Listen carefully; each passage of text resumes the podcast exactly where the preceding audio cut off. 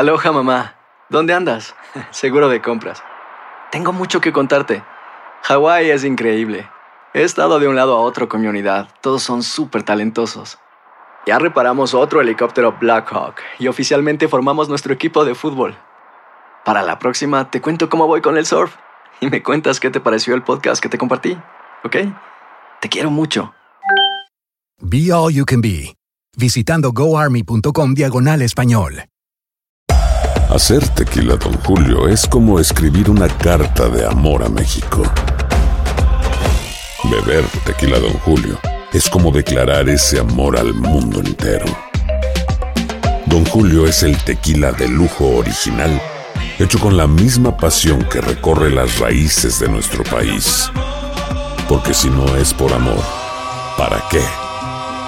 Consume responsablemente. Don Julio Tequila, 40% alcohol por volumen, 2020. Importado por Diageo Americas, New York, New York. Boost Mobile tiene una gran oferta para que aproveches tu reembolso de impuestos al máximo y te mantengas conectado. Al cambiarte a Boost, recibe un 50% de descuento en tu primer mes de datos ilimitados. O, con un plan ilimitado de 40 dólares, llévate un Samsung Galaxy A15 5G por $39.99. Obtén los mejores teléfonos en las redes 5G más grandes del país. Con Boost Mobile, cambiarse es fácil. Solo visita boostmobile.com. Boost Mobile, sin miedo al éxito. Para clientes nuevos y solamente en línea, requiere AroPay. 50% de descuento en el primer mes requiere un plan de 25 dólares al mes. Aplican otras restricciones. Visita boostmobile.com para detalles.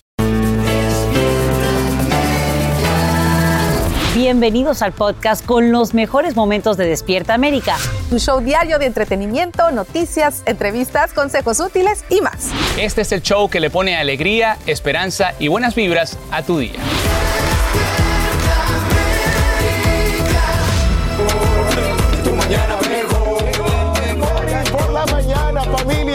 Bienvenidos todos a Despierta América. El ausente, el que mejor canta esta canción. La que mejor a la cante, se la aprende de memoria, maravilloso de regreso. Todos con las pilas bien puestas, bien cargadas, 2023 con toda la familia. A darle con todo en este 2023. Y comenzamos, oye, la reacción, por favor, compañeros, las reacciones tras esta entrevista que dio el príncipe Harry a Anderson Cooper. Y aquí tenemos, señores, la pregunta del día. Confesiones fuertes, ¿eh? Así es, queremos ver sus comentarios a través de las redes sociales y escuchen bien cómo va la pregunta. ¿Le creíste al príncipe Harry después de escuchar la entrevista que hizo sobre su libro? Tan, tan, tan. Ándale. Yo, ¿Le yo sí, yo les pido que nos manden sus opiniones, que lo hagan a través de nuestras redes sociales, porque de verdad está interesantísimo todo lo que ha dicho. Y además, bueno, ya comienza la cumbre de las Américas allá en mi México lindo y querido con Sacha, que tiene toda la información. Y ahí precisamente amanece el presidente Biden para participar en este encuentro en el que se lleva a cabo en medio de una crisis migratoria con un número récord de indocumentados cruzando la frontera sur y mucho que decidir en cuanto al narcotráfico tras la reciente captura del hijo del Chapo. En vivo desde la capital mexicana, Eduardo Meléndez nos adelanta todo lo que acontece. Eduardo, muy buenos días, te escuchamos.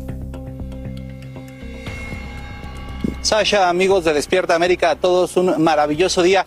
En efecto, ayer a las 7.20 de la tarde, noche, hora de la Ciudad de México, arribó, aterrizó al Aeropuerto Internacional Felipe Ángeles, el Air Force One que traía al presidente John Bi- Joseph Biden. Importantísimo, ahí lo estamos observando, es la primer visita que hace el presidente a nuestro país. Ya como presidente fue recibido por el presidente Andrés Manuel López Obrador, por el secretario de Relaciones Exteriores, por el embajador de México en Estados Unidos, por el de México también en Estados Unidos y por el de Estados Unidos en México. Y bueno, posteriormente, después de estrechar sus manos, de darse un abrazo, avanzaron y ambos abordaron la bestia, este imponente vehículo que los trasladó precisamente de este aeropuerto internacional Felipe Ángeles hacia la zona de Polanco, a uno de los hoteles más importantes, donde como ya refería Sasha, pues esta noche descansó el presidente de los Estados Unidos en territorio nacional. ¿Qué ocurrirá hoy en cuestión de unas horas? Bueno, está la agenda dispuesta ya por el gobierno federal. Ellos dicen que a las eh, 4.15 de la tarde se dará la bienvenida al presidente de los Estados Unidos, Joseph Biden, en el patio de honor de Palacio Nacional. Después se llevará a cabo la foto oficial, Sasha, de ambos presidentes y sus esposas también en el patio de honor. Más adelante habrá una breve charla, también fotos de las familias de ambos presidentes y sus esposas en el despacho del presidente de México en el Palacio Nacional.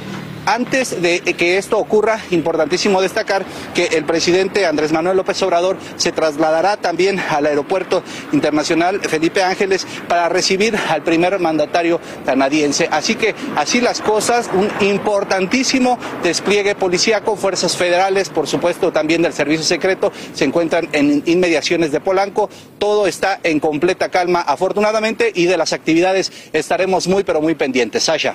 Eduardo Meléndez, gracias por estos detalles en vivo desde Ciudad de México.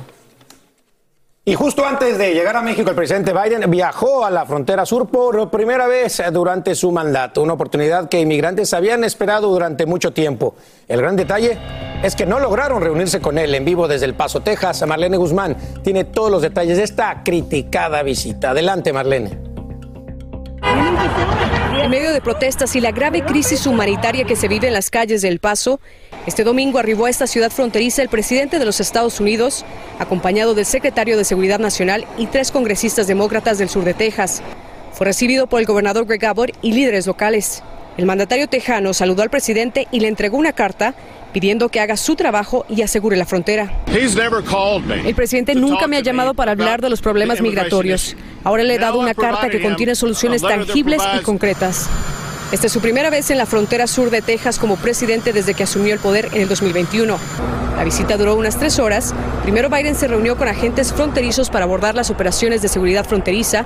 Después se dirigió al Centro de Servicios para el Migrante, donde antes de su llegada vimos que salieron unos 10 migrantes que se dirigían al aeropuerto tras ser liberados por inmigración.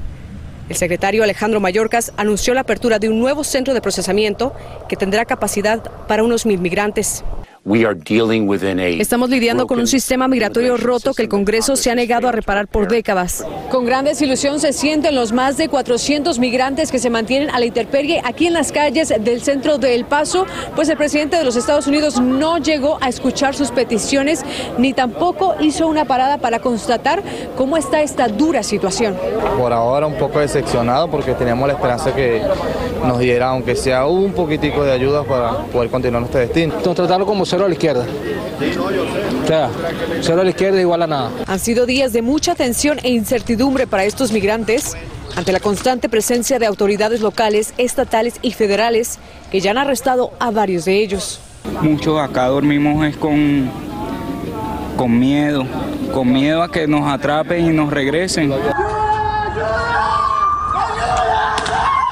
Son las súplicas de dos supuestos migrantes que estaban siendo agredidos por un agente de la patrulla fronteriza.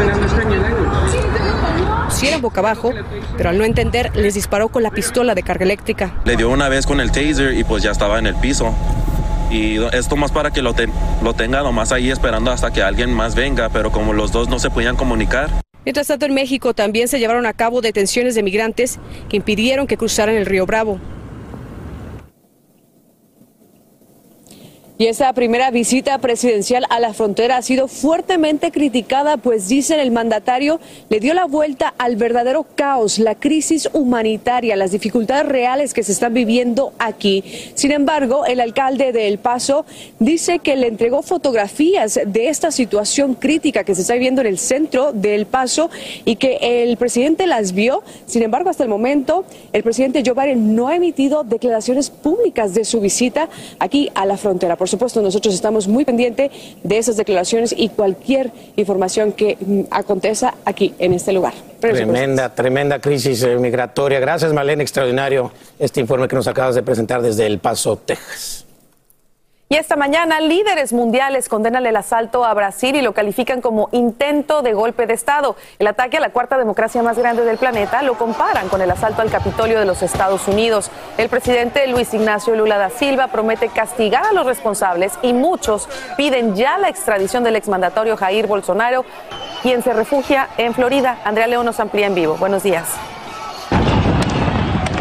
Miles de manifestantes asaltaron violentamente las oficinas presidenciales, el Congreso y la Corte Suprema de Brasil, ubicados en Brasilia, su capital.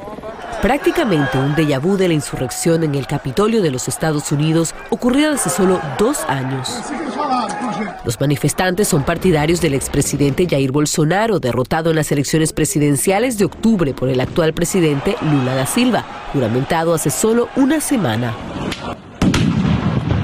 Los atacantes se enfrentaron a la policía, dispararon gas lacrimógeno al aire y vandalizaron las oficinas del gobierno. Al igual que aquellos que apoyaban al expresidente Trump hace dos años, ellos aseguran que Bolsonaro no perdió las elecciones presidenciales. Los manifestantes exigían a Lula da Silva dejar el cargo llamándolo presidente ilegítimo, mientras entraban en las oficinas del gobierno en lo que algunos llaman una ocupación. Lula, por su parte, culpa a Bolsonaro de incitar el violento ataque con sus reclamos de un supuesto fraude electoral. Bolsonaro ha pasado años sembrando dudas sobre los sistemas electorales de Brasil, diciendo que los resultados electorales no eran confiables. Sin embargo, los tribunales de Brasil y expertos independientes dicen que eso no es cierto. El expresidente Trump es uno de los ídolos políticos de Bolsonaro. De hecho, él se unió a Trump para negar los resultados de las elecciones presidenciales en Estados Unidos y algunos analistas consideran que parece haber seguido su ejemplo al pie de la letra para incitar a la violencia en su país. Mandatarios de otros países han reaccionado a este suceso, entre ellos el presidente Joe Biden, quien a través de su cuenta en Twitter condenó la violencia y calificó el ataque como algo indignante. En tanto, el presidente de Chile, Gabriel Boric, también calificó el asalto a las instituciones de Brasil como un ataque cobarde y vil a la democracia, mientras que Emmanuel Macron de Francia dijo que Lula da Silva podía contar con el apoyo inquebrantable de su país y que la voluntad del pueblo brasileño y las instituciones democráticas deben ser respetadas. Es la información a esta hora y las reacciones, chicos. Gracias por tu informe, Andrea, y bueno, seguiremos de cerca. Lo que sí se puede ver, ¿no? Por todo lo que está pasando en el mundo es que el pueblo cada vez se cansa más de, lo que vive, ¿no? Y se, le, se, levanta. No, y, y, además que reacciona de manera que son un poco cuestionables. Pero bien, seguimos de cerca, por supuesto, todo el desarrollo. Y hay más aquí en Despierta y América. Tiene que ver con el príncipe Harry. Estás en lo cierto, chaparrón, como decían en la, en, la, en la, serie, mi querido Alan. Y es que el príncipe Harry nuevamente, señores, vuelve a sacudir el mundo con dos impactantes entrevistas que dio ayer. Una a la cadena británica ITV y la otra al programa 60 Minutos, 60 Minutes, que dio en Estados Unidos. Ambas fueron transmitidas al mismo tiempo a solo horas de la publicación de sus tan esperadas memorias, Jesse, en el libro que se llama Spare y bueno, señores, en el programa 60 Minutes, entrevistado por Anderson Cooper, reveló que no ha hablado con su hermano, el príncipe William, durante un tiempo. Incluso contó que cuando iban a la secundaria, Harry tenía que fingir que no conocía a su propio hermano, mi Raúl. Es impresionante las cosas que dijo. Miren, en las, las entrevistas tocaron temas como, por ejemplo, eh, la muerte de su madre, la princesa Diana, también habló de su frustración hacia la prensa británica, también el trato que recibe su esposa Meghan y las consecuencias posteriores con su familia desde que él, bueno, decidió casarse. Exactamente, y bueno, hasta el momento el Palacio de Buckingham se ha negado repentinamente a comentar sobre el contenido del libro del príncipe Harry. Oye, y esas declaraciones también que en las que dice que le pedía a su papá que no se casara con Camila. con Camila porque podía ser una madrastra muy mala. Pero bueno, cambiemos a otro tema, mi Exactamente, vamos a lo siguiente. Y una pareja colombiana residente en Estados Unidos conmueve las redes sociales y es que desafortunadamente la vida lo sorprendió ya que Paula fue diagnosticada con cáncer terminal de estómago y de cerebro. Oigan, le dieron un mes de vida. El esposo Sergio Vega, entre lágrimas, familia, yo le juro que esto a mí me pegó en mi corazón. Usó las redes sociales rogando por una visa humanitaria para que los padres de su esposa vengan a estar con ella sus últimos días de vida. Vamos a escuchar. Necesito tener a la mamá de Paula acá, a la mamá, al papá de Paula, de mi esposa, a mis suegros, necesito tener a mi mamá, a mi papá acá. Me da una noticia que desgarró el corazón totalmente desgarrado. Tal vez es la noticia, es la peor noticia que he recibido en mi vida. Ya médicamente acá en el hospital no le van a hacer nada más. Ya me le dieron un mes de vida a mi esposa están las súplicas de un padre desesperado, de un esposo desesperado. Ellos tienen tres hijas, una de nueve, cuatro y una recién nacida. Y hoy estarán en vivo con nosotros y van a recibir una gran sorpresa. Así es. Sigue el programa, sigue la vida y está nuestra Jess, más del estado del tiempo. Buenos días, Jess.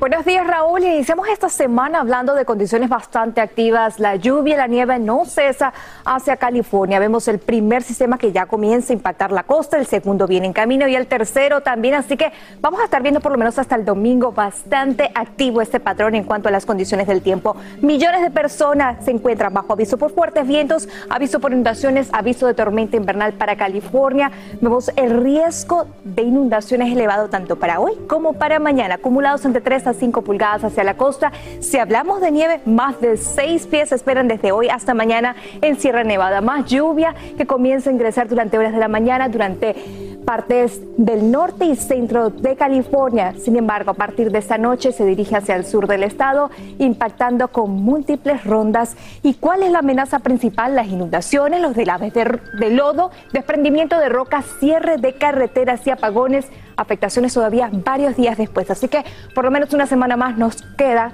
hablando de este sistema que continuará trayendo más precipitaciones. Cortes eléctricos, 114 mil personas sin electricidad a esta hora de la mañana.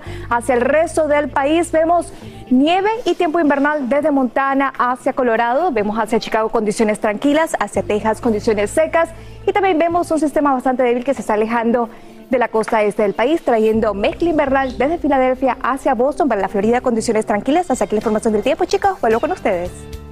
Boost Mobile tiene una gran oferta para que aproveches tu reembolso de impuestos al máximo y te mantengas conectado. Al cambiarte a Boost, recibe un 50% de descuento en tu primer mes de datos ilimitados. O, con un plan ilimitado de 40 dólares, llévate un Samsung Galaxy A15 5G por $39.99. Obtén los mejores teléfonos en las redes 5G más grandes del país. Con Boost Mobile, cambiarse es fácil. Solo visita boostmobile.com. Boost Mobile, sin miedo al éxito. Para clientes nuevos y solamente en línea, requiere AroPay. 50% de descuento en el primer mes requiere un plan de 25 dólares al mes. Aplican otras restricciones. Visita boostmobile.com para detalles. Cassandra Sánchez Navarro junto a Catherine Siachoque y Verónica Bravo en la nueva serie de comedia original de VIX, Consuelo, disponible en la app de VIX ya.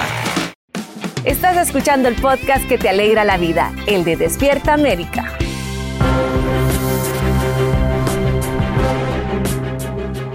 California amanece una vez más bajo amenaza de inundaciones generalizadas a causa del efecto acumulativo de las intensas lluvias y nevadas.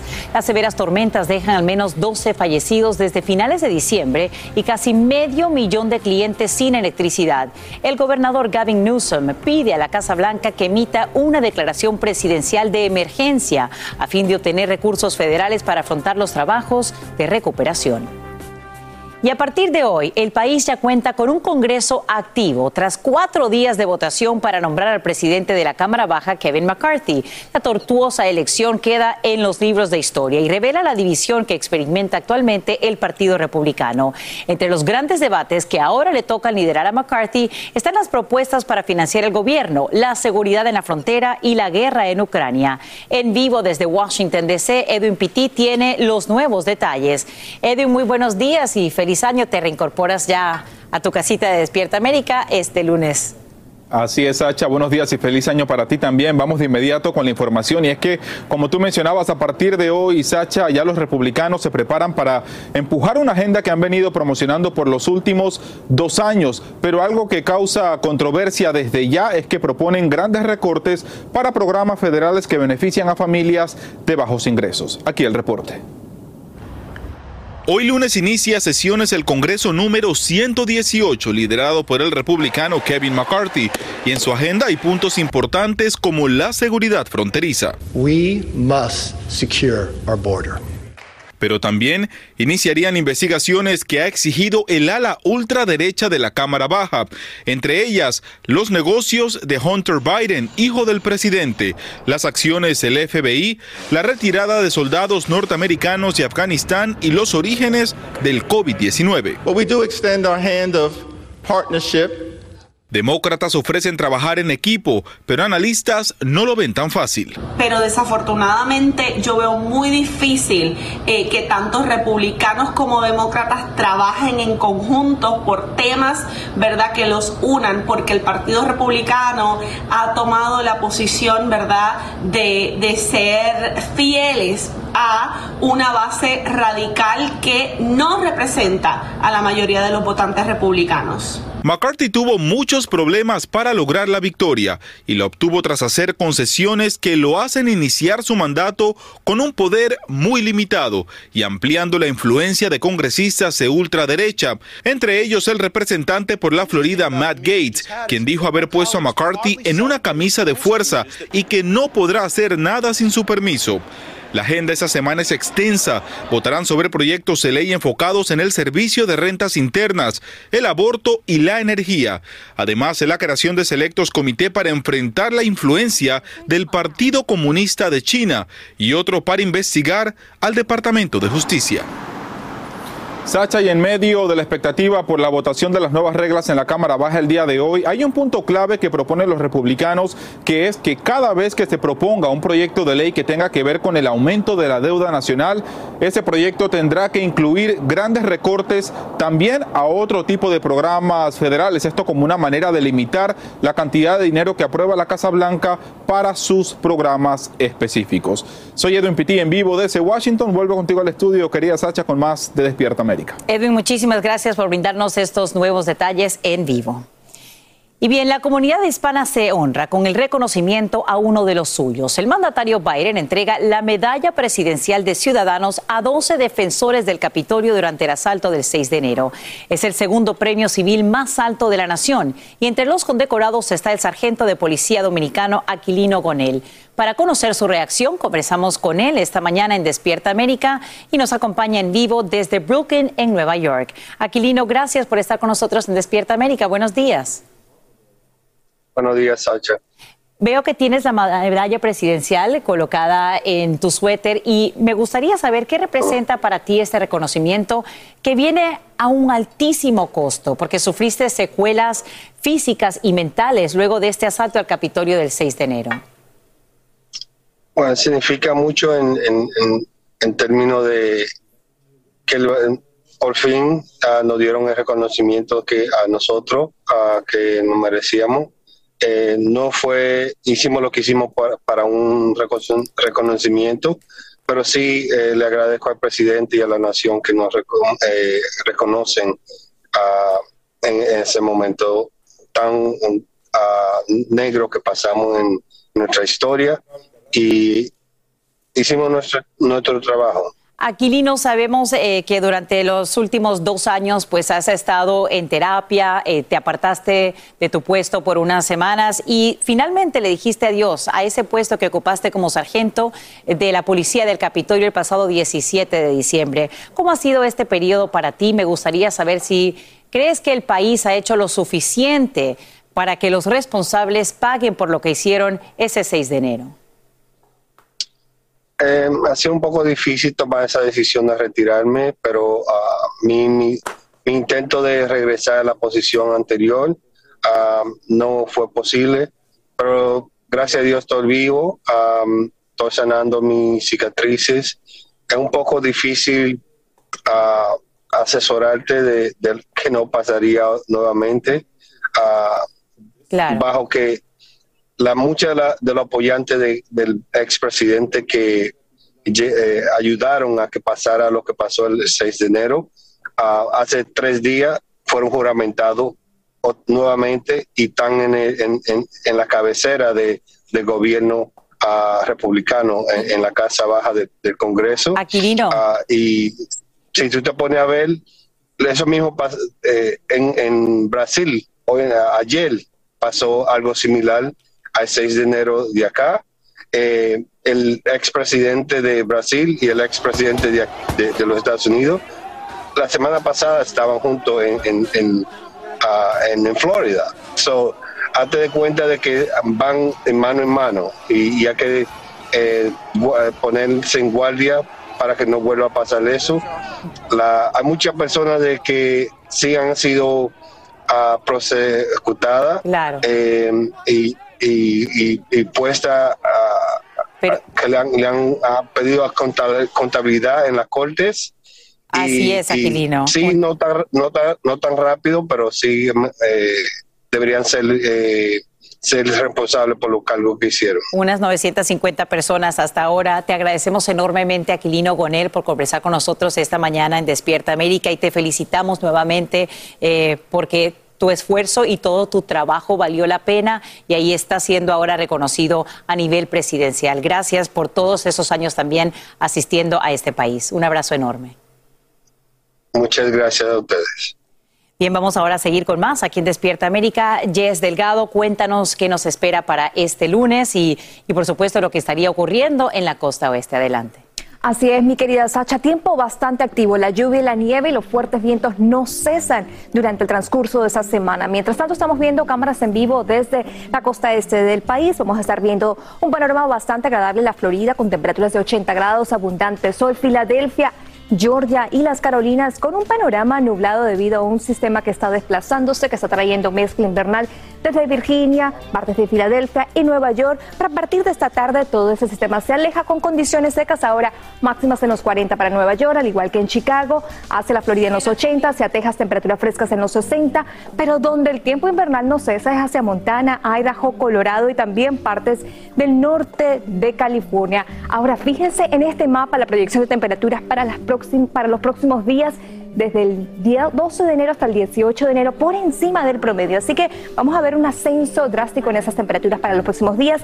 Esa nieve y esa lluvia continuará. Son múltiples sistemas que van a estar impactando a los residentes de California. Los riesgos van a ser deslaves, fuertes nevadas, vientos de más de 40 millas por hora e inundaciones. Avisos por fuertes vientos, inundaciones y tormenta invernal. Y el riesgo de inundaciones no cesa para el día de hoy desde el norte centro se extiende hacia el sur. Así que es importante nunca cruzar caminos hasta aquí la información del tiempo, chicos, vuelvo con ustedes. Boost Mobile tiene una gran oferta para que aproveches tu reembolso de impuestos al máximo y te mantengas conectado. Al cambiarte a Boost, recibe un 50% de descuento en tu primer mes de datos ilimitados. O, con un plan ilimitado de 40 dólares, llévate un Samsung Galaxy A15 5G por $39.99. Obtén los mejores teléfonos en las redes 5G más grandes del país. Con Boost Mobile, cambiarse es fácil. Solo visita boostmobile.com. Boost Mobile, sin miedo al éxito. Para clientes nuevos y solamente en línea, requiere AroPay. 50% de descuento en el primer mes requiere un plan de 25 dólares al mes. Aplican otras restricciones. Visita boostmobile.com para detalles. Cassandra Sánchez Navarro junto a Catherine Siachoque y Verónica Bravo en la nueva serie de comedia original de VIX, Consuelo, disponible en la app de VIX ya. Estás escuchando el podcast que te alegra la vida, el de Despierta América. Déjalas, son nuevas, déjanoslas un ratito. Necesitamos ellas nuevas. Mi Lindsay Casinelli de regreso. nuevo de fútbol mexicano. Eh, me gusta, me gusta. Arranca la Liga MX. Tranquila, tranquila de la emoción. ¿Qué pasó? tranquila. Si las águilas están bien, no se preocupen. ¿Cuál están bien? Arrancó el fútbol mexicano y el América comenzó el clausura abucheado. Ahí te voy, luego de que le empató a cinco goles contra el Querétaro. Calle, eso, eso. Ay, no, suelta el himno, suelta el himno. Oye, viene el portero, ¿eh? Viene el portero. Y bueno, Fernando No Ortiz no pudo. excusas, no está pongas bien. excusas. No Mira, se puede paradón. arrancar el torneo con el pie izquierdo. Un empate 0 a 0.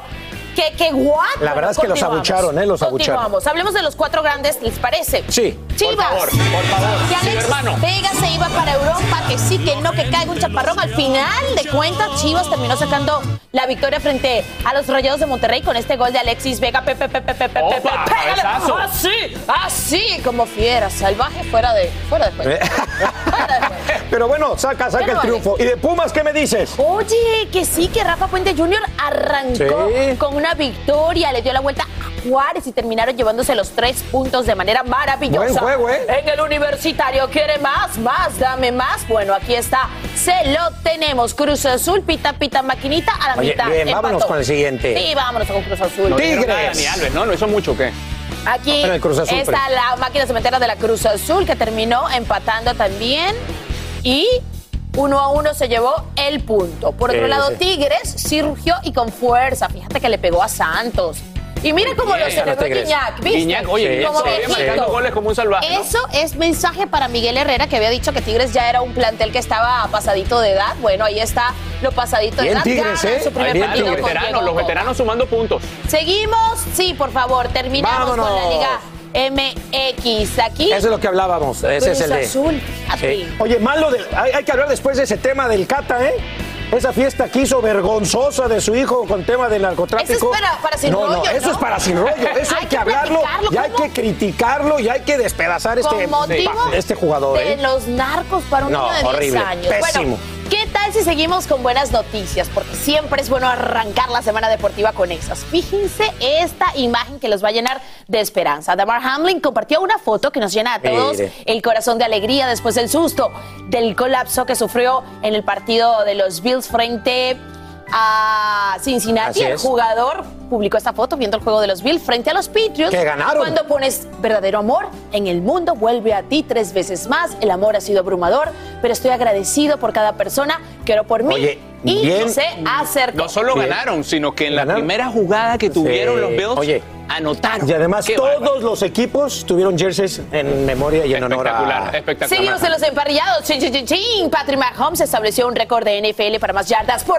aire y tierra. En una temporada en los Chiefs de Kansas City aplastaron 31 a 13 a los Raiders de Las Vegas para confirmar primer el primer puesto de la conferencia americana. Mahomes lanzó para 202 yardas y corrió para otras 29 ante los Raiders y con lo que llegó a un total de 5.608 yardas Rompió en la récord, campaña. rompió récord, rompió récord. Superó récord Mahomes. 5.562 que estableció Drew Brees en la temporada 2011 Oigan, con los Saints de New Y el próximo fin empiezan los playoffs y Dallas va contra Tom Brady. Oye, y los Dolphins clasificaron. Sí, muy los bien. Dolphins Muy bien, Miami así que tenemos adentro. NFL en Muy bien. Despierta América, al igual que Liga MX, todo lo que usted tiene que saber para arrancar la semana bien informado. Vienes de verde, verde de esperanza.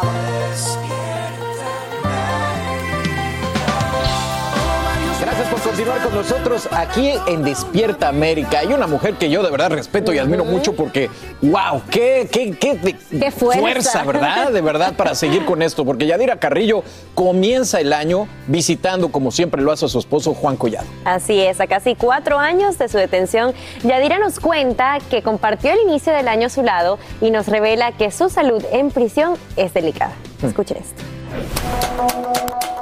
Este primer fin de semana del 2023 captamos a Yadira Carrillo a su llegada al reclusorio norte, donde visita a su esposo Juan Collado desde hace 78 meses y responde cómo pasó el año nuevo.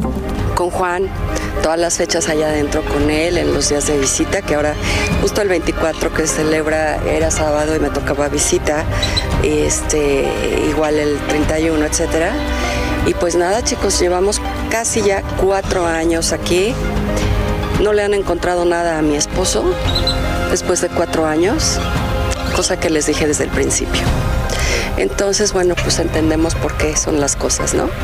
Y aquí estoy, estaré con él en donde él esté, como lo dije, como lo dije desde el día uno. La actriz no oculta su preocupación por el estado de salud de su amado. Delicado, delicado de salud. Este lugar no te invita para estar bien. Terrible, sí. Sí, sí. Él tiene problemas de este es la presión, el colesterol alto, produce colesterol alto, azúcar, etcétera, ¿no? Hipertensión ya es de familia.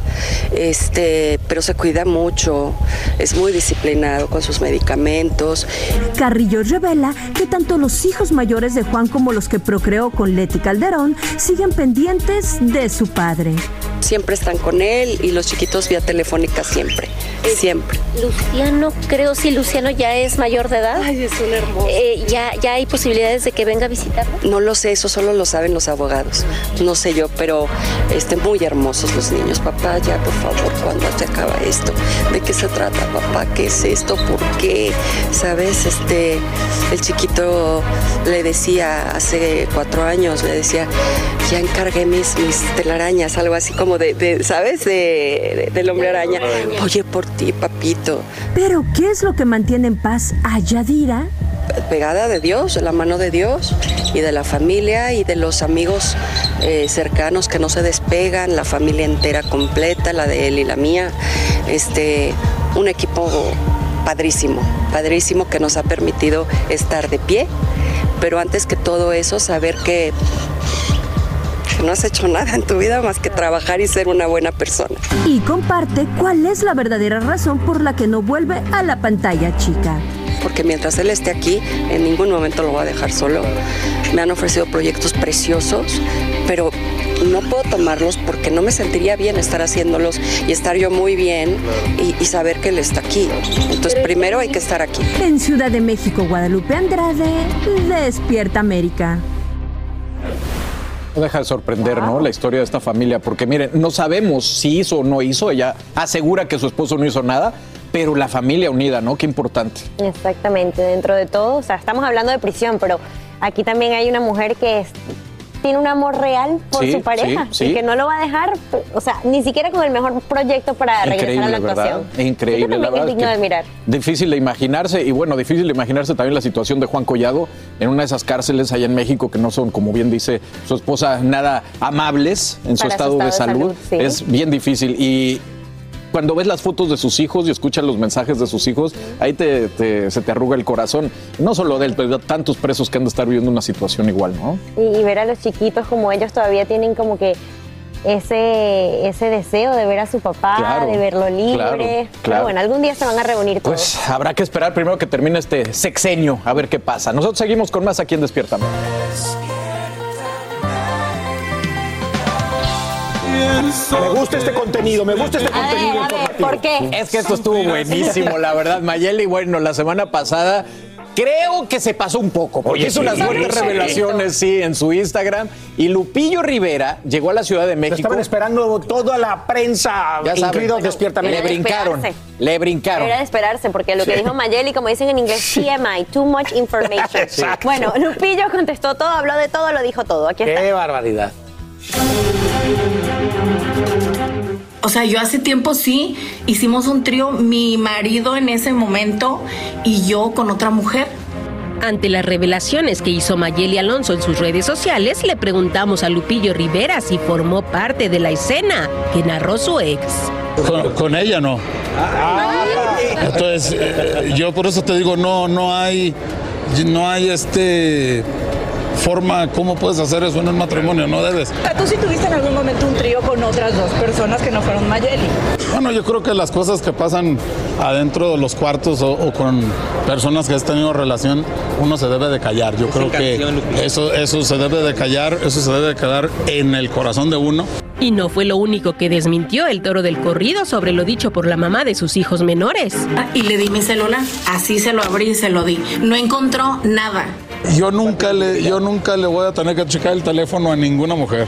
Yo creo que en cuanto entra la idea de desconfianza en el hombre, yo creo que es mejor abrirte y, y- y así de fácil. Qué bueno que todo me, me utilice a mí, ¿verdad? para, para sobresalir, ¿no? ¿Es verdad que le dedicó un tema a su expareja para que volvieran? Pues mira, yo soy cantante y yo le dedico la canción a todos, a las reporteras les dediqué la tóxica, a, este, a, a todas las mujeres que he convivido, que he tenido, les he cantado canciones. Lupillo responde si esas declaraciones han afectado a su esposa Giselle Soto o a sus hijos.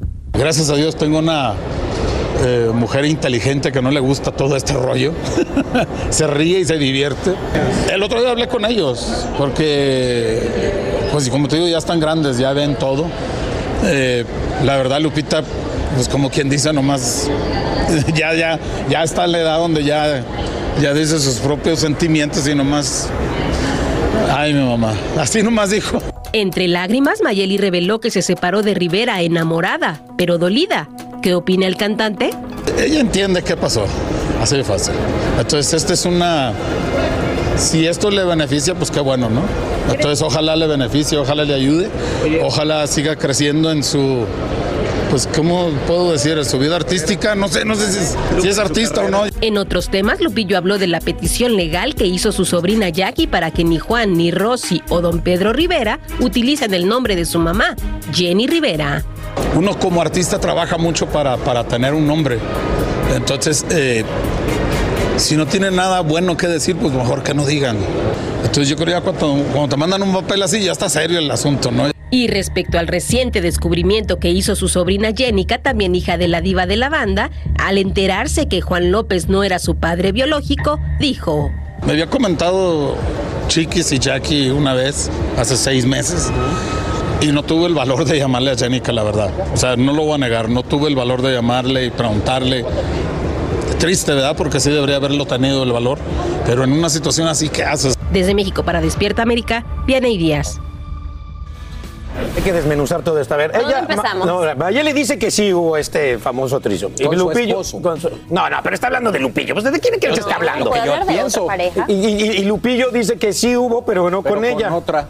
Pues O sea, que entonces, la cosa es habrá que, regresar moda. a preguntarle a La cosa es que están de moda los trisoms, entonces. No, no, pero está fuerte, ¿no? Las Bueno. Mayeli tuvo uno por un lado y Lupillo tuvo uno por Pero otro. no, tú estás ¿verdad? sacando especulaciones y no, No, es yo verdad. estoy, ellos dicen, si Lupillo no lo tuvo con Mayeli, Mayeli Si lo se la tuvo con pasa Lupillo, hablando. cada uno no, no, Mayeli está hablando. con otra gente que Todo no el tiempo está con hablando de Lupillo Mayeli, por lo que yo entiendo que sa- salió muy herida, que Eso salió muy que dolida y todo eso. Entonces, el trisom se supone con Lupillo. Lupillo dice que no. Pero bueno, ya.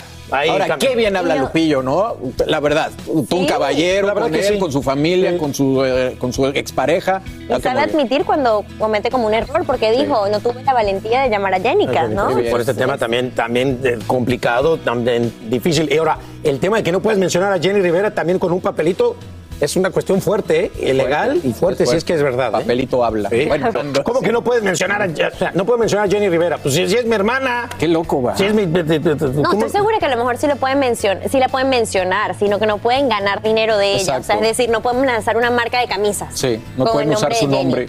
Obviamente pueden hablar de ella como hermana, como su Claro. memoria, pero no pueden ganar Como marca. dinero como marca como como marca. utilizando el nombre Pero de es que no podían hacerlo tampoco antes. Bueno, entonces no sé. ¿Eh? Entonces, bueno, vamos. Está complicado, hay que Cambiamos de te- detalles exactamente legales. Bueno, vamos a hablar de talento puro. Guillermo del Toro y Alejandro González Iñárritu aparecen entre los posibles nominados a los premios BAFTA 2023 con sus respectivas películas. Por un lado, Pinocho, por el otro, Bardo. Pues esas son las dos únicas cintas de directores mexicanos que han pasado a la ronda 2 de votaciones. Aquí tenemos algo que nos prepararon nuestros amigos de Televisa Espectáculos. El próximo 19 de enero se dará a conocer la lista de nominados a los premios de la Academia Británica de las Artes Cinematográficas y de la Televisión, BAFTA y Bardo, dirigida por el mexicano Alejandro González Iñárritu, es una de las cintas prenominadas como mejor película extranjera.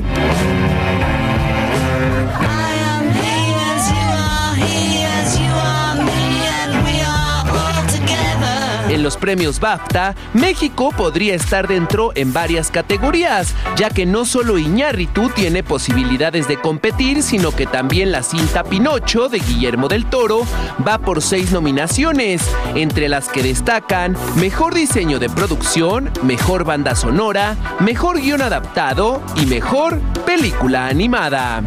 Esto es un qué, qué es.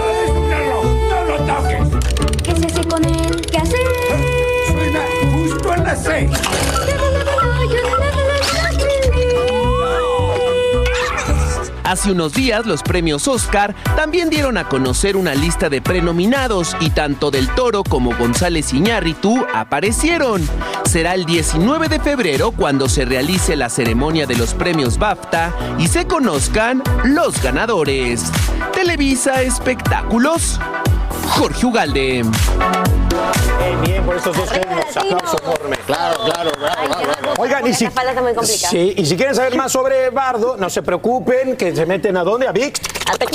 ¿Dónde está la pestañita? Hay una pestañita arriba que dice On Demand y ahí pueden ver algo personal con Jorge Ramos, que anoche salió el capítulo con Ayer salió con Alejandro González Iñárritu y otro Angelio, con Jorge Ramos. Ya son brothers. Bueno, es- estu- ¿sabes qué? Estudi- estudiaron juntos. Sí, sí, eso, juntos. es muy interesante la entrevista, de verdad que sí, donde habla que incluso pensó en Jorge para un personaje de una de sus películas. Así que muy interesante. Métanse Vayan a ViX verla. Y la ven. Asombroso. Por otro lado, esta noticia ush, Ay, ay, ay. sorprendió a todo mundo porque Oscar de la Hoya dio a conocer que ya por fin solicitó el divorcio a la cantante puertorriqueña Mili Correger. Esto a seis años de haberse separado. Y bueno, la leyenda solicitó la separación oficial y según la demanda, los motivos son diferencias irreconciliables. Bueno, ya después de de varios mucho años. tiempo, Sí. claro. Vale la pena mencionar que la pareja se casó en el año 2001 en Puerto Rico, tuvieron tres hijos, Oscar de 17 años, Nina de 15 y Victoria de 8, y la pareja se separó en el 2016.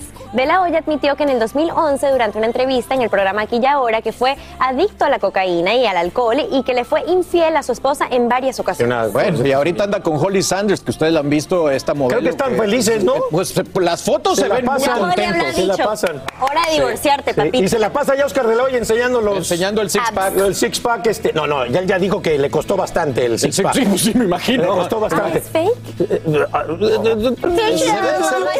Boost Mobile tiene una gran oferta para que aproveches tu reembolso de impuestos al máximo y te mantengas conectado. Al cambiarte a Boost, recibe un 50% de descuento en tu primer mes de datos ilimitados. O, con un plan ilimitado de 40 dólares, llévate un Samsung Galaxy A15 5G por $39.99. Obtén los mejores teléfonos en las redes 5G más grandes del país. Con Boost Mobile, cambiarse es fácil. Solo visita boostmobile.com. Boost Mobile, sin miedo al éxito. Para clientes nuevos y solamente en línea, requiere AroPay. 50% de descuento en el primer mes requiere un plan de 25 dólares al mes. Aplican otras restricciones. Visita boostmobile.com para detalles. Cassandra Sánchez Navarro junto a Catherine Siachoque y Verónica Bravo en la nueva serie de comedia original de VIX, Consuelo, disponible en la app de VIX ya.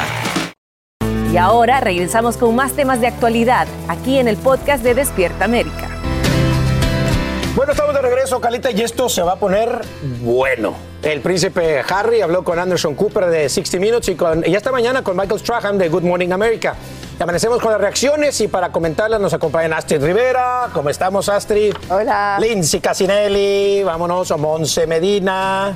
Hello. Marcela Charmiento. ¿Qué tal? Lady Marcela. Y Tony de Andrade. Bienvenidos a todos esta mañana y también desde la Ciudad de México tenemos a los expertos en la realeza, Gabriela Morales y Eduardo Gutiérrez. Bienvenidos a todos, gracias por acompañarnos también allá en México. Caramba, bueno, comenzamos, Harry.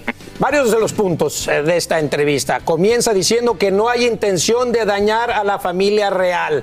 La pregunta aquí es, híjole, no sé ni con quién comenzar.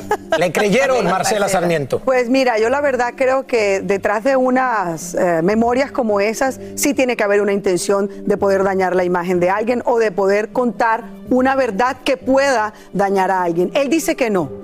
Él dice que esa no es su intención, que él ama a su familia, que ama a otra, pero eh, leyendo cada una de las críticas, leyendo cada uno de los comentarios, porque no he tenido la oportunidad todavía de leerme el libro, yo sí pienso que hay ganas de decir, a ver, ustedes no son tan buenos como dicen y aquí estoy yo para contar la supuesta verdad de lo que eso significa. Entonces yo sí creo que hay en el fondo ganas de desprestigiar, por supuesto, una narrativa, desprestigiar una forma de vida, desprestigiar un sistema. No, más. ¿Le no, no. creíste o no le creíste? Te lo debo después cuando terminemos esta conversación. Honestamente, yo siento que son una pareja que se sintieron sumamente acorraladas. Y tenemos que recordar que no estamos hablando de que se iban a enfrentar a cualquier familia. Se están enfrentando a una de las familias más poderosas del mundo entero. Él dijo algo muy clave, en mi opinión, que es el hecho de que la familia real utiliza información, de, de cierta manera la filtran ellos mismos para apoderarse de la, de la narrativa, que trabajan directamente con medios muy poderosos como The Daily Mail para filtrar información antes que nadie y así, de cierta manera, darle el rumbo y el giro que ellos quieren a la noticia. Y me parece que es la única manera que ellos se pueden defender, hablando su verdad. O sea, él menciona lo que, estás, lo, lo- Ujú. lo que dices, es que eh, en, en la época que él estaba allá, él, él notaba que su familia filtraba información a los tabloides y que por eso Especial- él ahora decide hablar para dar su versión. O sea Exacto. que él dice, los tabloides juegan con todo lo que pasa, incluso menciona que la familia los De lee, acuerdo. desayuna, los lee. desayunan pero que la le familia. Desayunan. ¿Qué familia no, no lee el periódico? Sí, pero es una familia regular. Sí, pero con no es cualquier familia. sociales. Yo creo que aquí hay un, un daño colateral que está haciendo ahora Exacto. de Ah, posible, estas posible. declaraciones. Ah, si le creo o no, bueno, eso ya es decisión de cada persona, pero lo cierto es que sí está dañando a la familia y que sí está dando información que era privada para ellos y que está rompiendo de alguna manera la regla Pero donde yo, ellos sí siento que la información que él ha dado, especialmente esa en específico, la de Camila y su papá, y especialmente la que la de Camila de alguna manera, ella siempre estaba abierta a, de alguna forma, a hacer negocios con los tabloides para filtrar esa información. Lo involucra a él directamente. Eso lo menciona Porque también. él lo menciona, él dice, me utilizaba a mí y a mi hermano para sus eh, para su beneficio publicitario. Y ellos no iban a, a- y yo que yo siento, Ahora- también le decía a su papá de alguna forma que no se casara con Los ella. dos se lo de- Los de dos se lo decían. Mira, de alguna mí- forma yo siento que él está contando su verdad, está en todo su derecho de hacerlo, ahora, porque siempre, hechos- nosotros siempre escuchábamos de los tabloides, de, la, de las fuentes, de los libros. Él trataba de resolver esto, nadie le daba la cara y él dice, ¿sabes qué? Yo me voy a sentar a contar mi verdad. Pero la verdad de él tiene un precio. Claro. Claro, pero la verdad ellos de dólares. también. Cuesta mucho dinero contar su verdad. Y a él está Claro. generando dinero. Oye, a mí la parte, a, a mí la parte que más me impactó, ya cam- cambiamos de tema un poco, también es la, muerte de, Diana, ¿no? De su mamá. Yo, sí lo sentí, yo sí lo sentí como un joven atormentado Obvio. en la E infancia, sufrió mucho por la muerte de su madre. hasta, se imaginaba que no era verdad, que estaba viva y que se le iba a aparecer en cualquier momento. Había fingido. Había fingido su muerte. Entonces yo no sé si le podemos preguntar, porque no nos hemos preguntado a, a Gabriela Morales y Eduardo Gutiérrez, ¿qué opinan, Gabriela? Eh, bueno, primero que todo, vamos a decir eh, en cuanto al tema de la prensa. Eh, no todos los periódicos en el Reino Unido son tabloides e incluso los tabloides más corrosivos como The Sun o The Daily Mail tienen algunas plumas rescatables. Y lo que Harry no dice es que él también participa de esas filtraciones que yo como periodista me permito llamarlo, pues es una relación de ida y vuelta, la comunicación institucional que tiene cualquier institución y hasta una marca en todo el mundo con la prensa. Y además pues está la periferia de la investigación. The Times tampoco es un tabloide chismoso y por otro lado, pues la familia real británica, como cualquier otra institución de poder, pues debe de mantener una relación con la prensa estable. Y él también. Yo tengo amigas en el Royal Rota, que es como se le llama a los periodistas que diariamente van al Palacio de Buckingham. Amigas que son serias, amigas que son objetivas. Tengo amigos de mucho tiempo también. Y también conozco a dos que tres eh, personas sin escrúpulos que existen en el Palacio de Buckingham, eh, pero al final de cuentas, digo, en la prensa y también en el propio palacio que filtran información de acuerdo a lo que ellos quieren que se comunique. Pero pues uno no es esclavo y sabe lo que quiere o lo que no quiere decir. En el tema, para de- cederle la palabra a Lalo, de las intimidades que comparte, pues no será por querer perjudicar a la familia, pero claramente lo hace voluntaria o involuntariamente, como él se refiere al racismo que han acusado del Palacio de Buckingham. Eduardo. Es involuntario. bueno. Pues bueno, en mi caso a mí me gustaría un poco comentarles también esto que decían acerca del daño que se le está haciendo a la familia real. En particular creo que ahora Harry apuntó directamente a su hermano. Es el poner en sobredicho que es una persona, y esto lo hemos manejado durante varios tiempo, y bueno, se quería esconder lo más que se pudiera, que William es una persona que tiene la mecha muy corta, que de pronto reacciona no tan bien ante situaciones de estrés, y hoy Harry ha planteado dos momentos diferentes, dos ocasiones en las que, bueno, pues se sintió atacado, en una físicamente, y en la otra incluso habla de un pacto que había entre ellos, que era jurar por la muerte de su mamá.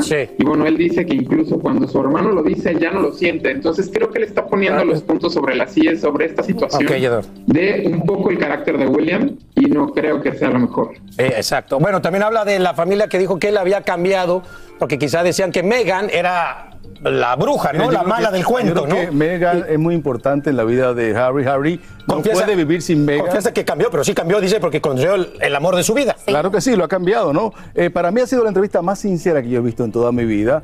Eh, creo que es una diferencia la monarquía versus la familia. No quiere hacerle daño a la familia real. Sí, quizás a la monarquía, ¿no? No creo que habrá reconciliación con la monarquía. Sí quiere hacer reconciliación con la familia, que es lo que está buscando, ¿no? Ha sido el único interesado después de los 20 años en investigar realmente qué pasó con la muerte de su mamá. Fue al lugar. No sabemos. le pidió- le- Me le da pidió- mucha pena contigo, Tony, y te lo hechos, le refuto. pidió al chofer que te lo refuto a la completamente. misma velocidad No, y- Tony. y por el mismo lugar. Este es el- ¿Pero por qué la única.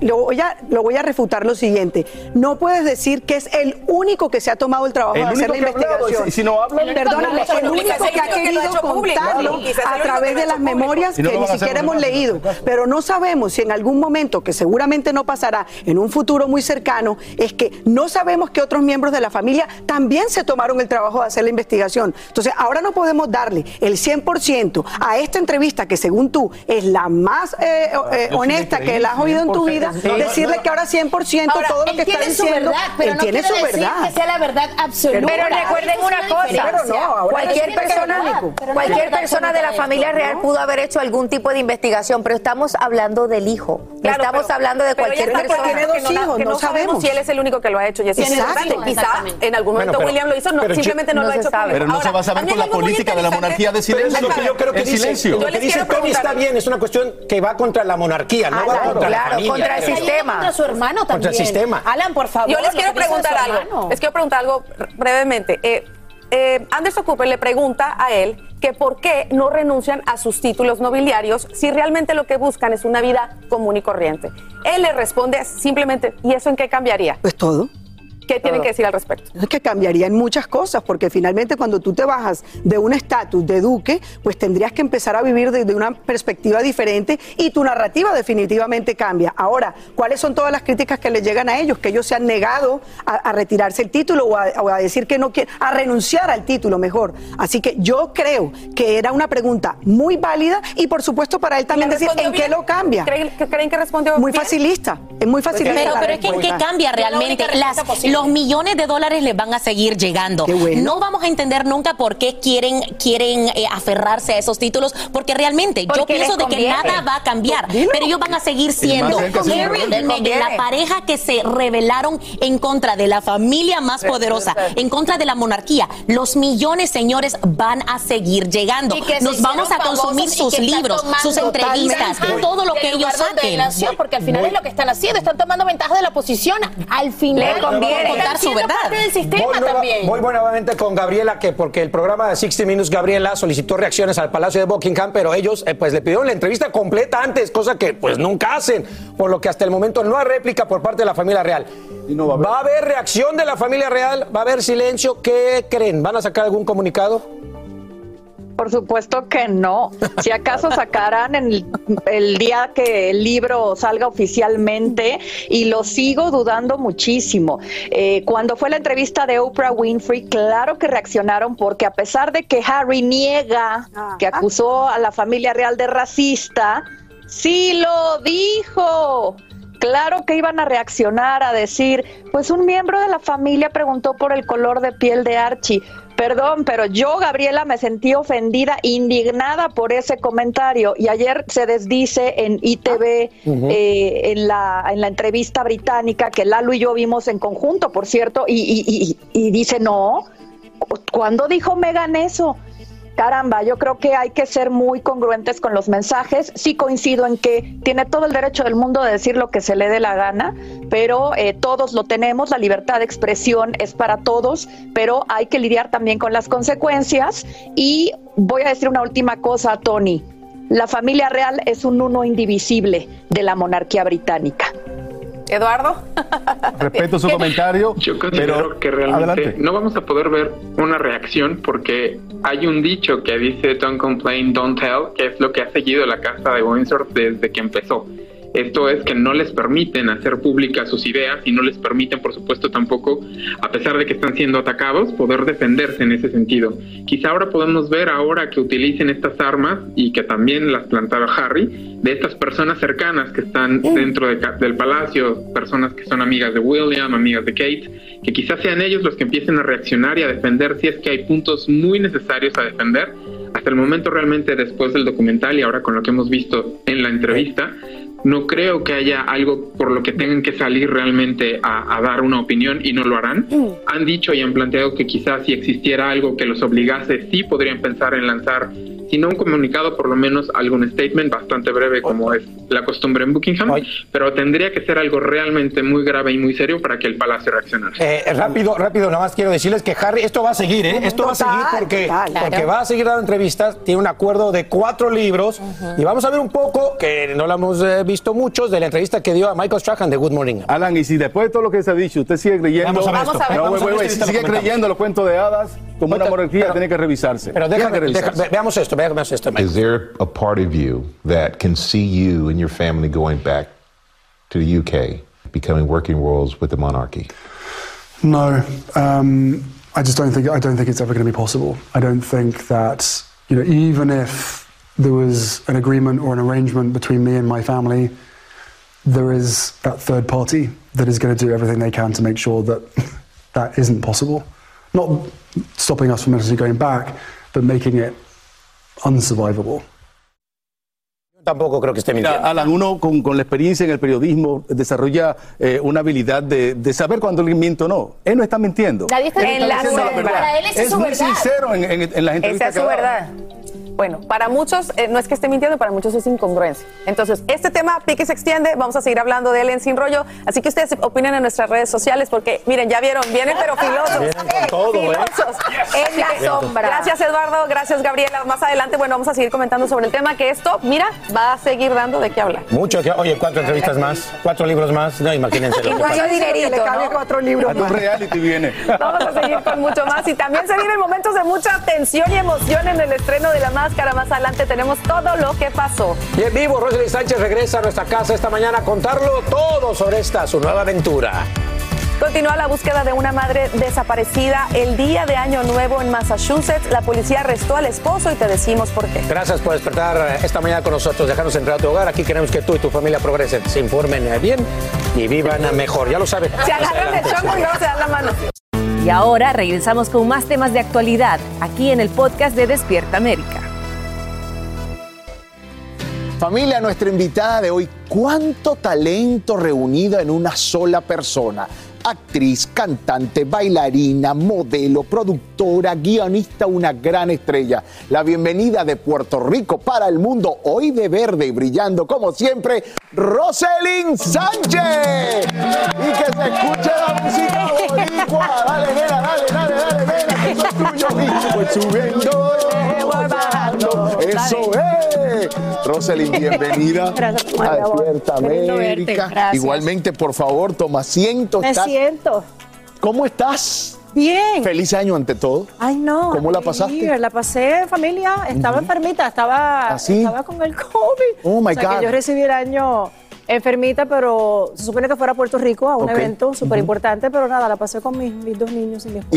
Y un- una sola vez te ha dado el COVID o repetiste. Me ha dado varias. Te ha, te ha dado varias veces. Dado Bueno, varias, qué bueno sí. que estás con nosotros y qué bueno que estás aquí para hablar de este proyecto que cuando salió la primera temporada también lo, comer- lo, lo conversamos. Claro. La isla de la fantasía, ahí lo vemos. Fantasy Qué lindo eso que, que hicieron. Gracias por hacer esa entrada tan bonita. Sí. ¿Te gusta? ¿Te, te sigue sorprendiendo con cosas a pesar de, de dónde estás? Sí, sí. Sí, es que tú es lindo, es como que, oh my God, sí, no, de verdad que sí, máxima este show, que es una propiedad intelectual tan importante de los años 70, que a la gente le encanta, se graba en Puerto Rico, regresaste a la isla. regresé a la isla. ¿Y qué tal eso? Porque ellos estuvieron muy agradecidos, la isla, contigo, porque mucha gente pudo trabajar allí, fue una fuente de, de ingreso y de todo lo demás.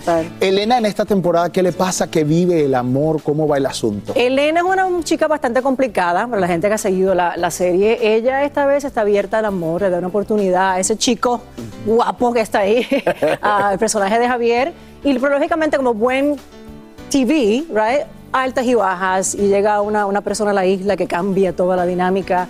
Pero me lo estoy gozando, de verdad que es un personaje súper lindo. Óyeme, y en el rol también de, de productora. En- en- yo te confieso que cuando vi la temporada de Mira quien baila decía productora ejecutiva Rosalind Sánchez. O sea, es- er- eres una mujer que está en todo. En todo. A mí me encanta producir. Sabes que ha sido un gran descubrimiento en mi vida hace como cinco años atrás. Cuando comencé, me encanta montar el muñeco y el paquete y verlo desde sus principios de desarrollo hasta el final y, y también dirigir. Tuve la, oportunidad de dirigir hace dos años Satos en Puerto Rico y me acuerdo la primera vez que dije acción, yo decía, pero ¿por qué yo no he hecho esto antes? Porque me sentía tan cómoda. Así que, Dios mediante, mi segunda etapa en mi carrera pues será detrás de las cámaras. detrás de las cámaras. Para este 2023 que buscas, además de todo el éxito que me imagino que quieres lograr en todo lo que haces. Sí, ¿qué busco? Mira, paz más que nada, que, mis, que mi familia esté bien. Y seguir trabajando, produciendo con mi esposo, que nos gusta a los dos. eh, una tercera temporada de Fantasy Island, Dios mediante, ojalá se dé. Eh, y nada, volver a dirigir. Muchos planes, Raúl, sabes que yo no paro. ¿Y la familia cómo está? ¿Los niños tienen eh, esa pasión también por esto? ¿Los ves actuando? No. ¿Quieren hacer? No. Para nada. ¿Y si te dicen que quieren, los per- ¿le permitirías? Yo sí, totalmente, pero yo soy la manilla. yo me retiro de todo y yo me encargo. Nadie me va a tocar a mi niña. sí, pero no creo que pase ninguno de los dos. A lo mejor el chiquito es tímido, le encanta la música. Eh, y es más dispuestito que la niña, que yo pensaba que iba a ser artista de seguro, pero me salió tenista, juega tenis, es bien, bien deportista. Qué bueno. Pero no le gustan las cámaras, de verdad. Bueno, pero que sí le gusta y deben estar orgullosos de su mamá y de su papá. Gracias por estar aquí. Esta es tu casa, toda la suerte Gracias. del mundo y que esa isla de la fantasía siga creciendo. Amén. Te queremos y esta es tu casa, para Gracias, que sepas. Ya sabes que te queremos y es del corazón. Gracias. Roselyn Sánchez en Despierta América. Un fuerte aplauso para ella al regresar, señores. Vamos con una noticia en desarrollo, señores, porque ahora mismo 7 mil enfermeros se lanzan a las calles de Nueva York para iniciar una huelga. Bueno, lo que pasa es que no llegan a un nuevo contrato que incluye aumentos de salario. Estos empleados del sector de la salud aseguran que la escasez crónica de personal pues los ha dejado con exceso de trabajo y pacientes desatendidos. Así que vámonos en vivo desde eh, la Gran Manzana con Fabiola Galindo que nos muestra esta preocupante eh, panorama. Adelante, Fabiola, difícil situación. Así es, Alan, muy buenos días. Para darles una idea, son dos sistemas de hospitales los que a partir de esta madrugada fueron en huelga, Mount Sinai y Montefiori. Y quiero mostrarles, porque es una gran cantidad de enfermeras, casi 8 mil en total.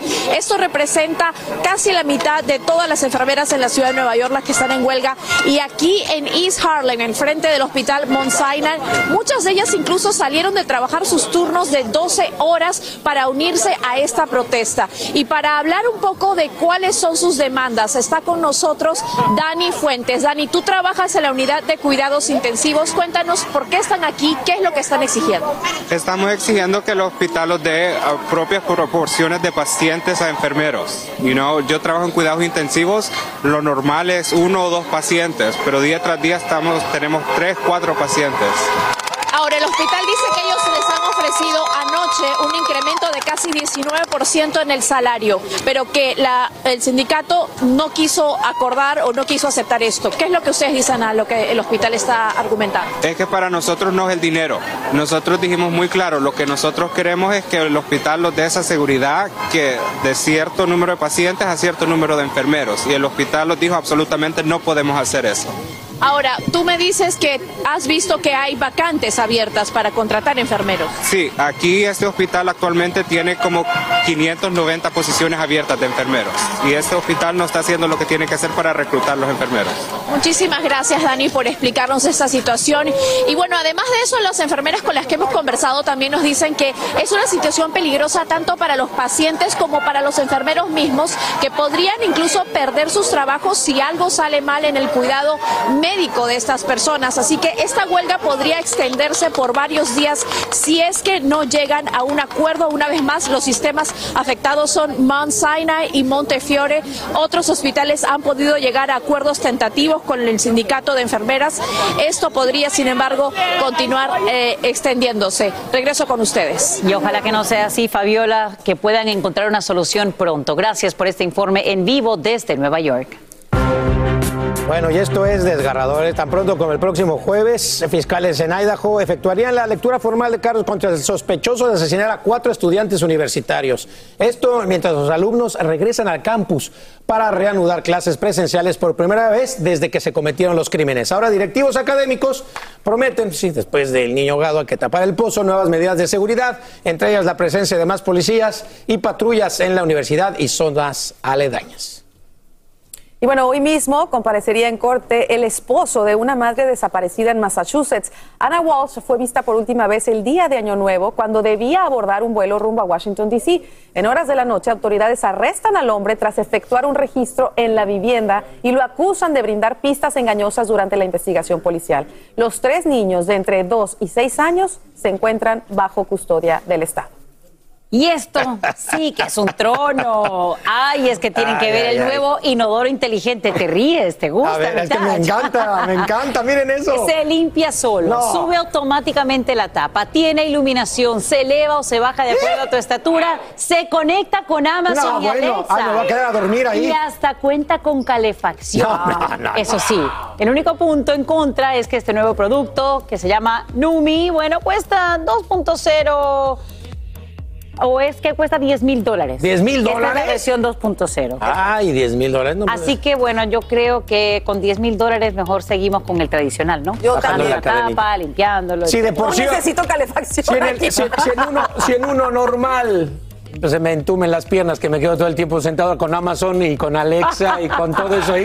Demasiada me quedo, me quedo a vivir. información. ¿Y sabes qué? Me quedo, Too me quedo a information, vivir. demasiada información. Oye, yo digo mucha información. ¿A poco no se les han entumido a veces las piernas y se No, queda mucho tiempo? No es bueno sentarte Jugando, tanto- jugando, jugando Candy Crush. Ay, Dios. Y desinfectas el teléfono, espero, ¿verdad? Es que esa historia, bueno, no les voy a platicar, ya es cosa. Cuando fui a bueno, no les platico una historia personal. Alan Thatcher, ¿de verdad? No- Te lo juro que el doctor, cuando me fui a ver un tema que yo tenía, me dijo, no tienes idea del negocio que hago haciendo, curando esas cosas, porque la gente se la pasa jugando Candy Crush en el toilet y por eso salen, pues, las hemorroides. ¡Wow! Es que, es que es un tema que, que le- oiga, hay un tema que le pasa, es un tema que le pasa mucho si no lo dicen. Bueno, moraleja de la historia, los doctores no recomiendan precisamente pasar tanto tiempo en la taza del baño por eso. Así que bueno, damos una pausa. Hoy en Sin Rollo seguimos con las reacciones a las entrevistas que ha concedido el príncipe Harry. Te preguntamos a ti, ¿le creíste? Lo discutimos en Sin Rollo. Miren, ya pasando a cosas más serias, conmovedor la historia de este inmigrante colombiano que se hace viral porque pide ayuda para traer a su familia desde Colombia, la, la familia de su esposo y la de él también que padece de cáncer. Hoy mismo estamos con él en vivo. Y estará también con nosotros Matías Novoa, protagonista de Cabo, que comienza esta noche por Univisión. Estrena La Máscara con gran éxito en Univisión. Más adelante tenemos todo lo que pasó en la gran Oigan, ¿por qué? Rojo. Les da risa. No. Es un problema que todos, muchos tenemos. Seguro muchos se identifican con Alan. Es la realidad. El Candy Crush.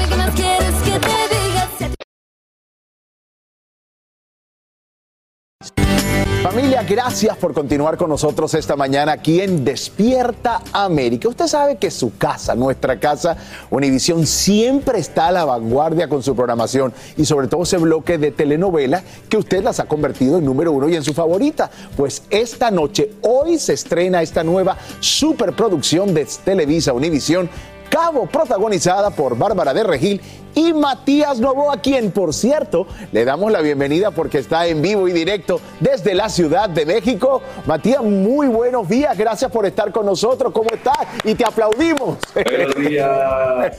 Sí, estamos súper contentos de estrenar allá. eh, para toda la gente latina allá en Estados Unidos. Es una gran producción que les va a encantar y bueno, llegó el momento, ¿no? Llegó el momento. Yo quiero que para comenzar les demos un breve, un pequeñito adelanto a nuestra gente que está allí. Háblanos de tu personaje en Cabo. ¿Quién eres? Eh, pues es Ale- se llama Alejandro, es, es, eh, un empresario muy importante, uno de los más importantes de México y siempre ha estado al frente de una gran compañía que tiene, pero se había olvidado un poco de- del, del amor, de, el verdadero amor y lo encuentra por accidente, literal por accidente. En legítimo Eh, y sucede la historia y va a tener que luchar y va a tener que pasar muchísimos obstáculos para, para poder concretar ese amor con Sofía. Cuéntame, el elenco que te acompaña, es un gran elenco el que forma parte de esta producción que se estrena esta noche.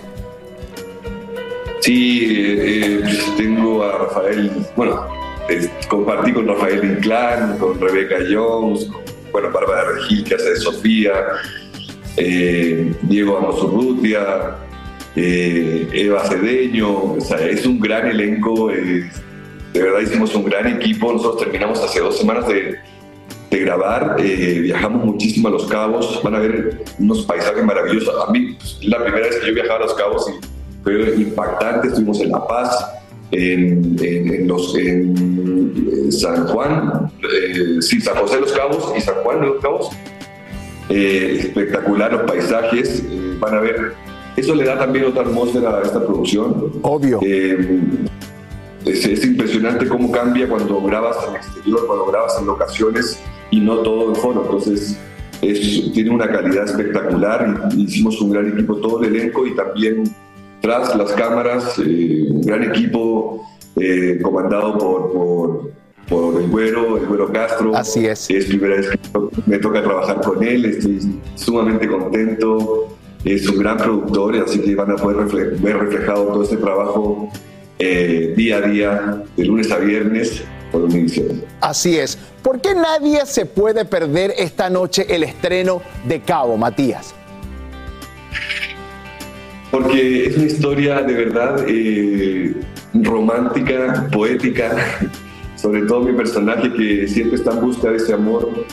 Eh, eh, los paisajes maravillosos, un gran elenco, va a haber muchísimo, bueno, la historia de amor está muy linda y va a tener- van a tener muchísimos obstáculos, eh, van a haber mentiras, traición, eh, mucho, muchos cuerpos también, porque todo sucede en la playa y los va a traer muchísimo, tanto a los hombres como a las mujeres.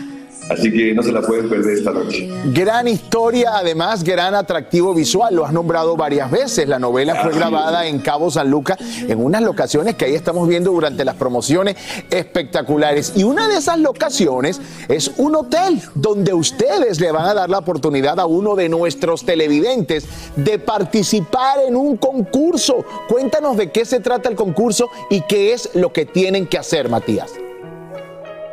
Eh, bueno, Cabo San Lucas, a mañana yo me equivoqué, ya, estoy dormido todavía, por eso no, no computo bien. eh, nada, no se puede perder de lunes a viernes eh, capítulos y vamos a regalar un viaje espectacular a Los Cabos para que puedan disfrutarlo. Ahí, ahí, va, ahí lo están viendo ustedes.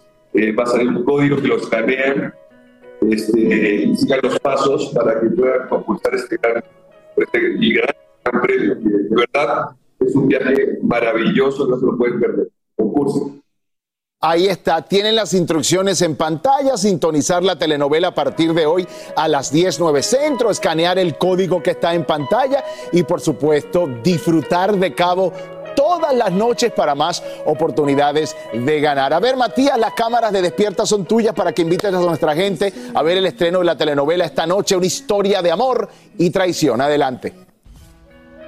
Es una historia de amor maravillosa, como lo dije anteriormente, poética, de verdad como las que, las que nos hacen falta hoy en día. Eh, ellos dos van a luchar por este, por este amor, casi imposible, pero vamos a ver si lo ves, si, si ves el amor, que casi siempre así es. Eh, día a día, eh, todos los días vamos a estar ahí con ustedes. Por favor, no se la pierdan, de verdad les va a encantar. Ahí está, van a ver el horario en pantalla. Ahí está Cabo a las 10.9 Centro por Univisión en su gran estreno. Matías Novoa, gracias por despertarte temprano y estar con nosotros. Ya regresamos con más de Despierta América. Bye. Así termina el episodio de hoy del podcast de Despierta América. Síguenos en Euforia, compártelo con otros, públicalo en redes sociales y déjanos una reseña. Como siempre, gracias por escucharnos.